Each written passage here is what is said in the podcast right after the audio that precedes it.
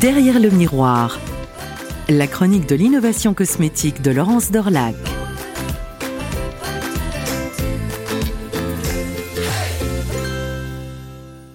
Ce n'est pas faire un pari très risqué que celui de croire que parmi les réflexes que la crise Covid nous oblige à intégrer dans notre quotidien, certains vont perdurer. Ainsi, les gestes barrières.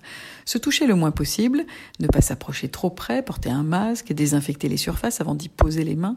On dit qu'il faut 21 jours pour changer une habitude. À plus de 50 jours de confinement, il est plus qu'évident que ces gestes de protection ont bouleversé notre rapport au corps et poussent même déjà l'industrie cosmétique à réfléchir aux nouvelles directions qu'elle doit prendre. En bonne soldate, elle a été l'une des premières à monter au front et la reconversion d'une partie de ces entreprises permet de contribuer au tiers de la production nationale de gel hydroalcoolique. Mais maintenant vient le temps de poser la question quelle sera cette cosmétique de l'après-Covid? Et que dis-je de l'après? Cette cosmétique du désormais. Désormais, je dois me laver en pensant hygiène. Suis-je bien en train de me débarrasser du virus potentiel? Désormais, je dois me parer pour donner une impression qui sera perçue de loin du parfum, mais pour quel sillage? Désormais, je dois porter un masque qui mange le visage, alors me maquiller, d'accord, mais comment? Les yeux plus que les lèvres? Une question qui n'est pas si loin d'être anecdotique. Les ventes de rouge à lèvres ont été ce dernier siècle symbole récurrent d'un réflexe d'achat majeur pendant les crises, une sorte de valeur refuge, et les économistes ont appelé ça l'effet lipstick. Avec la crise Covid, les marques en seraient plutôt à se les mordre, les lèvres côté vente. La recette du rouge qui ne transfère pas sur le tissu est donc une innovation connue à rebooster. Avec les masques, c'est le mascara qui risque de voir allonger son attrait.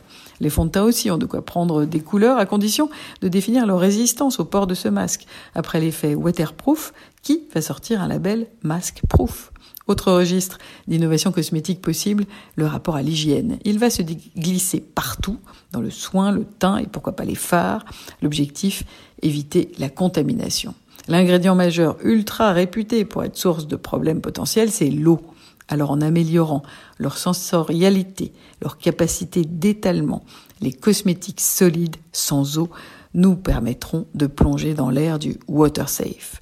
Autre impact Covid, le rapport à l'origine sécure des ingrédients. Et oui, c'est toute une relecture de la chaîne de valeur de fabrication de nos cosmétiques qui est en marche, entre innovation à ressortir des placards, à développer à grande échelle, ou innovation à trouver.